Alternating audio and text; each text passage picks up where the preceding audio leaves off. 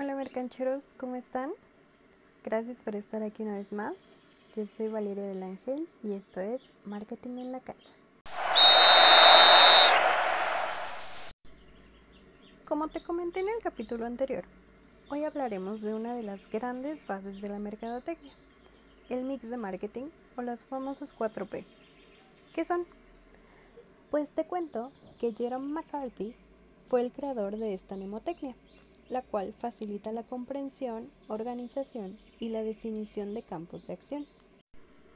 Hacen referencia a producto, precio, plaza y promoción. Comenzaremos con producto. Hablamos de un objeto o un bien elaborado de manera natural o industrial para el consumo o utilidad de los individuos. Vamos a trabajar con el ejemplo del jersey. El producto debe pasar por ciertos estudios. El primero es el morfológico, que se basa en la descripción del producto mediante la observación. Por ejemplo, es verde bandera, con gráficos rojo y blanco en el pecho, detalles blancos en los hombros, el escudo al centro del pecho, la marca patrocinadora bordada en blanco y así. El segundo es estructural histórico, que se refiere al estudio, al estudio de los elementos que se relacionan con él desde su origen y evolución, para hacer proyecciones futuras. ¿Qué diseños han existido? ¿Qué combinación de colores? ¿Qué tela han utilizado?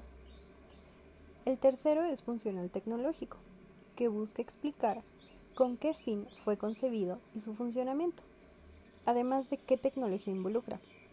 No son iguales las playeras de entrenamiento que las de juego. Además es muy común escuchar lo tecnológicas que son las telas para deportistas. El cuarto es el económico. Estudia costos de producción con el fin de establecer la relación costo-beneficio. Seguramente a estas alturas ya podríamos encontrar playeras con monitores de desempeño, pero serían carísimas y muy pocas personas las comprarían, por lo que no habría un balance entre costo y beneficio.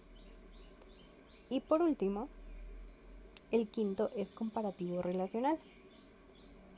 Compara diferencias y semejanzas con otros productos competidores. Por lo general los equipos solo compiten con la piratería en este ámbito y las diferencias entre una y otra suelen ser bastante notorias, desde la tela, los bordados, estampados y obviamente también los acabados detallitos. Después va el precio. Este se define como la cantidad de dinero que un cliente está dispuesto a pagar por un producto o servicio. Para este punto debemos diferenciar costo y precio. Costo es la suma de todos los gastos de la empresa en el proceso de producción, como mano de obra, materia prima, y precio es la suma de costos, gastos y valor añadido de la empresa. Por ejemplo, producir una playera puede costar 300 pesos, más los gastos de transporte y distribución subir a 500. Y a esto le agregamos el valor que aporta el equipo y la marca, y por eso nosotros pagamos 1500. La tercera P es de plaza. Es el lugar donde el cliente va a comprar o la manera en la que el producto llega al cliente. Para definirla, debemos tener en cuenta el tipo de consumidor, la competencia cercana, el nivel adquisitivo, la demografía, entre otras cosas pues se trata de crear un espacio que sea el universo de la marca. Las tiendas oficiales son el claro ejemplo.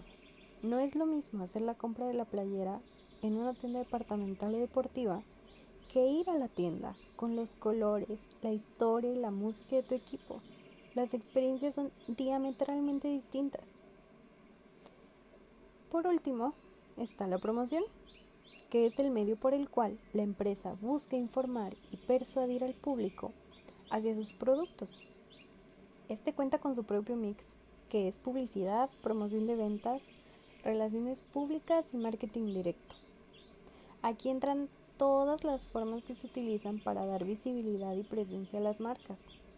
Las estrategias son muy diversas. Pueden ser redes sociales, los hashtags, spots publicitarios, espectaculares, marketing directo, por ejemplo, email, etc. Una vez conocidas y definidas tus 4P, es que podemos adaptarlas a las 4C. Aquí la primera es de consumidor. pues se vuelve el actor principal de nuestras decisiones. Ya no es primero el producto. Después viene el coste, que es la integración de todo lo que tiene que asumir el cliente para llegar al producto. Es decir, ¿qué facilidades o beneficios tendré si compro tu producto? ¿Qué hay alrededor de la compra? La tercera es conveniencia, que se trata de la accesibilidad, valor añadido y experiencia de compra. Si no puedo ir a tu tienda, ¿cómo va a ser mi experiencia de compra? Y por último la C de comunicación integral, donde podemos agregar la retroalimentación. Además de que ya no hablamos solo de promover productos, sino de administrar la imagen de la marca. No solo compres mi playera, conoce a los seres humanos que la portan. Como puedes ver, se trata de aspectos básicos sobre el qué voy a ofrecer y cómo voy a hacerlo. Es por eso que no se puede hablar de mercadotecnia sin contemplar estos puntos clave.